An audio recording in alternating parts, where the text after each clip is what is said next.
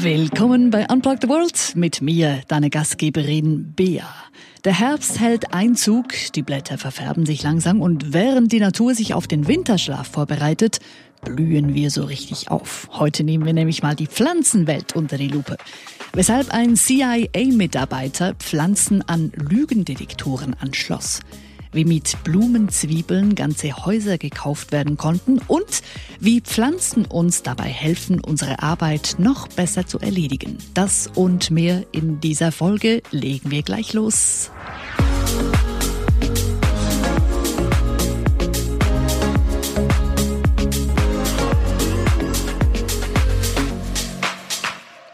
Wenn es um Lügendetektoren ging, konnte man Cleve Baxter nichts vormachen. Er kannte sich damit nicht nur aus, sondern er bildete für den amerikanischen Geheimdienst CIA auch Leute aus. Hochrangige Polizeibeamte und Sicherheitsfachleute aus aller Welt kamen zu ihm, um alles zu erfahren über den Umgang mit Lügendetektoren. Eines Tages hatte Cleve Baxter dann eine ungewöhnliche Idee. Es war der 2. Februar 1966. Er hatte gerade eine lange Nacht hinter sich. Nun stand er mit der Gießkanne am Fenster seines Büros und goss seinen Drachenbaum. Dabei fragte er sich, wie lange wird wohl das Wasser brauchen, um von den Wurzeln des Drachenbaumes bis in die Spitzen der Blätter zu gelangen? Da Lügendetektoren elektrisch Widerstände messen können, schloss er seinen Drachenbaum an den Lügendetektor an und wartete darauf, dass der Detektor reagierte. Was dann geschah, verblüffte Cleve Baxter – denn der Schreiber des Lügendetektors zeigte eine Kurve an, die so aussah, als wäre sie von einem Menschen, dem gerade eine unangenehme Frage gestellt worden war. Er wollte diese Reaktion des Drachenbaumes unbedingt wiederholen. Was konnte er der Pflanze also antun, damit der Lügendetektor nochmals ausschlug? Eine Viertelstunde lang probierte er alles Mögliche aus. Er tauchte sogar Blätter der Pflanze in Kaffee, doch nichts geschah bis Cleve Baxter dann ins Nebenzimmer ging, um eine Schachtel Streichhölzer zu holen. Er wollte mit dem Streichholz einige Blätter des Drachenbaumes anzünden. Dabei hatte Cleve Baxter noch nicht mal den Raum betreten, er hatte erst daran gedacht, die Blätter anzuzünden. Konnte die Pflanze also seine Gedanken lesen, denn schließlich hatte sie reagiert, bevor er überhaupt die Blätter angezündet hatte. Cleve Baxter wollte es wissen und startete deshalb einen Versuch. Er wollte wissen, konnten Pflanzen Gedanken von anderen Lebewesen wahrnehmen. In seinem Büro, wo auch der Drachenbaum stand, ließ Cleve Baxter deshalb lebende Shrimps in kochendes Wasser werfen. Und zwar übernahm diese Aufgabe eine Maschine für ihn. Die Maschine warf die Shrimps in zufällig ausgewählten Zeitabständen ins kochende Wasser. Und jedes Mal, wenn das passierte, reagierte sein Baum darauf. Baxter konnte nicht glauben, was er sah und unternahm weitere Experimente.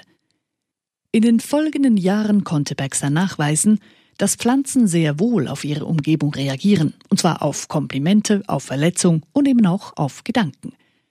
Von einem seiner Experimente habe ich vor einiger Zeit mal in einem Buch gelesen, und so wurde ich überhaupt auf Cleve Baxter aufmerksam. Für dieses Experiment stellte er zwei Pflanzen in einen Raum. Eine dieser beiden Pflanzen wurde mit einem Lügendetektor verkabelt. Die andere Pflanze wurde nicht an den Lügendetektor angeschlossen. Dann wurden sechs Versuchspersonen gebeten, den Raum nacheinander zu betreten. Und eine dieser Versuchspersonen sollte dann die nicht verkabelte Pflanze schädigen und ausreißen. Er sollte die Pflanze also sozusagen ermorden.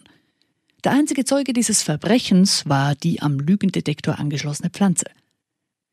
Welche der sechs Versuchspersonen der Mörder war, wurde zufällig festgelegt und nicht mal die Versuchsleiter selber wussten, wer der Mörder war. Nun gingen also die sechs Personen nacheinander durch den Raum und eine dieser Personen ermordete dabei die nicht verkabelte Pflanze. Die andere Pflanze musste diesen brutalen Mord miterleben. Dann wurden alle sechs Versuchspersonen nochmals durch den Raum geschickt und man schaute, ob die Pflanze in irgendeiner Weise reagierte. Und tatsächlich. Die Pflanze, die Zeuge dieses Mordes war, reagierte tatsächlich bei der Person, die vorher den Mord an der zweiten Pflanze verübt hatte. Der Lügendetektor schlug heftig aus, als ob die Pflanze Angst hätte, dass ihr nun auch etwas geschieht. Die Pflanzenexperimente von Cleve Baxter wurden bei der CIA allerdings gar nicht gerne gesehen. Baxter wurde deshalb gekündigt und durfte nicht mehr für die CIA arbeiten. Auch von anderen Wissenschaftlern wurde er belächelt, denn seine Experimente schienen nicht reproduzierbar zu sein. Doch Baxter war überzeugt, dass die Pflanzen nur deshalb bei anderen Wissenschaftlern nicht reagierten, weil diese schon mit einer negativen Haltung an die Versuche herangehen und die Pflanzen das eben genau spürten. Cleve Baxter war sich sicher, dass Pflanzen sehr wohl vieles wahrnehmen können, und bei seinen Vorträgen auf der ganzen Welt erhielt er auch von vielen Leuten Zuspruch, vor allem auch von Menschen aus Indien und anderen buddhistischen Ländern. Denn für diese waren die Erkenntnisse von Baxters Experimenten absolut logisch und nachvollziehbar. Sie wunderten sich eher darüber, dass manche Menschen so lange brauchen konnten, um eine so selbstverständliche Sache herauszufinden und zu glauben. Am 24. Juni 2013 starb Cleve Baxter schließlich im Alter von 89 Jahren. Die Ergebnisse seiner Forschung, die sind auch heute noch umstritten. Aber irgendwas muss eben doch dran sein an diesen ganzen Erkenntnissen. Zumindest an der Erkenntnis, dass Pflanzen auf Menschen reagieren. Denn es gibt also Menschen, die haben einen grünen Daumen. Denen kann man eine Pflanze überlassen und die Pflanzen wachsen und gedeihen wie nie zuvor, obwohl nicht etwa zusätzlich Düngemittel oder so eingesetzt wird. Also wie man mit Pflanzen umgeht, scheint sehr wohl einen Einfluss zu haben. Ein Freund von mir zum Beispiel hat mir gerade letztens erzählt, dass er eine Basilikumpflanze zu Hause hat. Basilikumpflanzen, ich kaufe die manchmal auch, aber meistens nach ein paar Monaten gehen die bei mir irgendwie ein. Und ich bin anscheinend nicht die Einzige, weil äh, verschiedene Leute mir das auch schon gesagt haben, dass sie einfach nicht wissen, was sie tun sollen, um diese Basilikumpflanzen länger halten zu können. Nun, dieser Freund hat eben auch eine Basilikumpflanze. Nur seine Pflanze hat er schon seit drei Jahren und die wächst und gedeiht ohne Ende. Sein Geheimnis? Er sagt, er spreche regelmäßig mit dieser Basilikumpflanze und anscheinend zeigt das seine Wirkung. Nun, einige mögen jetzt die Augen verdrehen, und denken, Pflanzen und Gefühle, ja, come on. Immerhin, was wissenschaftlich unbestritten ist, Pflanzen haben eine Kommunikation untereinander. Wissenschaftler wollten zum Beispiel untersuchen, wie sich Mungobohnen zur Wehr setzen, wenn sie von Insekten befallen werden. Für diesen Versuch wurden Insekten gezielt auf Mungobohnenpflanzen gesetzt. Daraufhin setzte die Pflanze einen Duftstoff frei – dieser Duftstoff wurde mit Hilfe von einem Schlauch dann zu einer Nachbarspflanze geleitet. Und was passierte? Die Nachbarspflanze begann schon nach kurzer Zeit ein Sekret zu produzieren, und dieses Sekret lockte sehr schnell Ameisen an. Diese wiederum begannen die Pflanze zu verteidigen. Sobald sich ein Insekt auf der Pflanze niederließ, wurde es von den Ameisen angegriffen.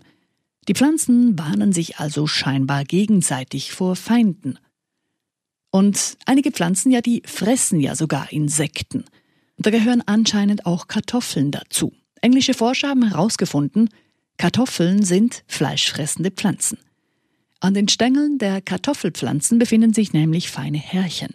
Und über diese Härchen können die Kartoffeln Insekten fangen. Wenn jetzt Insekten von diesen Härchen gefangen werden und sie fallen dann irgendwann tot von den Stängeln, dann werden sie sich im Boden zersetzen und die Kartoffeln können diese Nährstoffe von den toten Insekten wieder aufnehmen. Sie brauchen also einfach ein bisschen Geduld. Vielleicht würde es ja schneller gehen, wenn man die Kartoffeln mit klassischer Musik beschallen würde. Denn Studien haben gezeigt, dass Pflanzen tatsächlich schneller wachsen, wenn man sie mit der richtigen Musik beschallt. Beethoven, Bach und Co. sind ausgezeichnete Wachstumsbeschleuniger. Klassische Musik eben. Nimmt man dagegen Schlager, dann wachsen die Pflanzen weniger schnell. Wäre natürlich noch spannend zu sehen, was passiert, wenn man Bambus mit klassischer Musik beschallt. Denn Bambus ist die am schnellsten wachsende Pflanze der Welt. Bis zu 70 Zentimeter pro Tag schießen sie in die Höhe. Würde man diese also zusätzlich noch mit klassischer Musik beschallen? Es wäre wahrscheinlich bald furchteinflößend. Allerdings kann das Wachstum einer Pflanze nicht nur beschleunigt werden, sondern auch gehemmt werden indem man nämlich ihren Biorhythmus durcheinander bringt. Denn Pflanzen richten sich ja am Sonnenlicht aus. Diese bestimmt zum Beispiel, wann sie ihre Blüten öffnen und schließen. Wird nun diese innere Uhr der Pflanze, die sich eben am Tageslicht ausrichtet, durcheinander gebracht, hat das auch einen Einfluss auf die Pflanze. Denn die Pflanze beginnt dann zum Beispiel deutlich langsamer zu wachsen. Das heißt, Pflanzen können also tatsächlich auch eine Art Jetlag haben. Und manche Pflanzen sind ja wahre Liebhaberobjekte. Ein Neuseeländer zumindest hat ein halbes Vermögen ausgegeben für eine Pflanze. 8150 Neuseeland-Dollar hat er auf den Tisch gelegt. Das sind umgerechnet fast 5000 Euro. Und das für eine Pflanze mit vier Blättern. Eine sogenannte Zwergmonstera. Der hohe Preis kam zustande wegen einer genetischen Variation dieser Pflanze. Denn wegen einer Zellmutation verfärbten sich einige Blätter. Sie wurden weiß, rosa oder gelb statt grün. Diese Geschichte ging um die Welt und das sorgte dafür, dass anscheinend andere Leute auch auf den Geschmack kamen. Zwischen Ende Mai und Anfang Juni dieses Jahres gab es mehr als 33.000 Suchanfragen zu solchen Monstera-Pflanzen, vor allem zu den ganz bunten, eben wie jener, die versteigert wurde, für fast 5000 Euro. Noch mehr Wert als diese Monstera-Pflanzen hatten einst Tulpen. Nach ihrer Einführung in Holland in der zweiten Hälfte des 16. Jahrhunderts nämlich wurden sie immer beliebter. Und als im 17. Jahrhundert die Nachfrage das Angebot überstieg, kletterten die Preise für Tulpen immer weiter nach oben. Tulpen waren schließlich sogar mehr wert als Gold. 1633 wurde ein ganzes Haus verkauft zum Preis von drei Tulpenzwiebeln. Am Ende brach dann der Tulpenmarkt allerdings von einem Tag auf den anderen zusammen, die Spekulationsblase platzte und es gab einen riesengroßen wirtschaftlichen Schaden. Nun, auch wenn Pflanzen heute meist kein Vermögen mehr kosten, ist ihr Wert doch unbezahlbar. Denn sie sehen nicht nur schön aus, sondern sie haben nachweislich einen positiven Effekt auf unsere Gesundheit oder eben mehrere positive Effekte. Denn wie verschiedene Studien gezeigt haben, heben Pflanzen die Stimmung, Sie steigern die Konzentration und sie helfen auch, Stress abzubauen. Das wurde zum Beispiel belegt in einer Langzeitstudie. Forscher arbeiteten dafür mit zwei Werbeagenturen zusammen. Eine Agentur in Großbritannien und eine in Holland. Und in diesen beiden Werbeagenturen wurden verschiedene Räume mit Grünpflanzen ausgestattet, während andere Räume gelassen wurden, wie sie sind. Im Laufe von eineinhalb Jahren wurden die Mitarbeiter der beiden Werbeagenturen regelmäßig befragt. Nach ihrem Wohlbefinden, nach dem Stresslevel. Und die Forscher testeten auch die Gedächtnis- und Konzentrationsfähigkeit der Agenturmitarbeiter. Das Ergebnis dieser Studie bei diesen Tests und Umfragen schnitten die Mitarbeiter, welche in ihrem Büro eine Pflanze in Sichtweite hatten, deutlich besser ab als jene, die keine Pflanzen um sich hatten. Die Grünpflanzen sorgten also tatsächlich dafür, dass das Stresslevel gesenkt wird, dass man sich besser konzentrieren kann und dass man sich allgemeiner wohler fühlt. Nun stellt sich natürlich noch die Frage, wie viele Grünpflanzen braucht es denn, um diesen positiven Effekt zu haben? Laut den Forschern gibt es die Faustregel, eine Pflanze pro Quadratmeter steigert die Produktivität um 15 Prozent. Sich mit Grünpflanzen zu umgeben, kann sich also tatsächlich lohnen. Und zum Schluss noch ein kleines Experiment. Wenn man seine Nase zuhält, schmecken Äpfel, Kartoffeln und Zwiebeln anscheinend genau gleich. Ich habe es noch nicht ausprobiert, aber es klingt spannend. Den Unterschied schmeckt man dann wohl spätestens, wenn man nach diesem Experiment jemanden küsst. Ein Hoch auf Pflanzen. Sie machen das Leben doch noch ein bisschen besser. Auch wenn ich uns allen wünsche, dass wir in dieser Herbst- und Winterzeit vor Energie strotzen und Bäume ausreißen könnten, ist es wohl doch noch ein bisschen eine bessere Idee, Bäume zu pflanzen. Und wie heißt es so schön? Der beste Zeitpunkt, einen Baum zu pflanzen, war vor 20 Jahren. Der zweitbeste Zeitpunkt ist heute. Ich wünsche dir eine gute Zeit und bis ganz bald in zwei Wochen. Bis dann, deine Bea.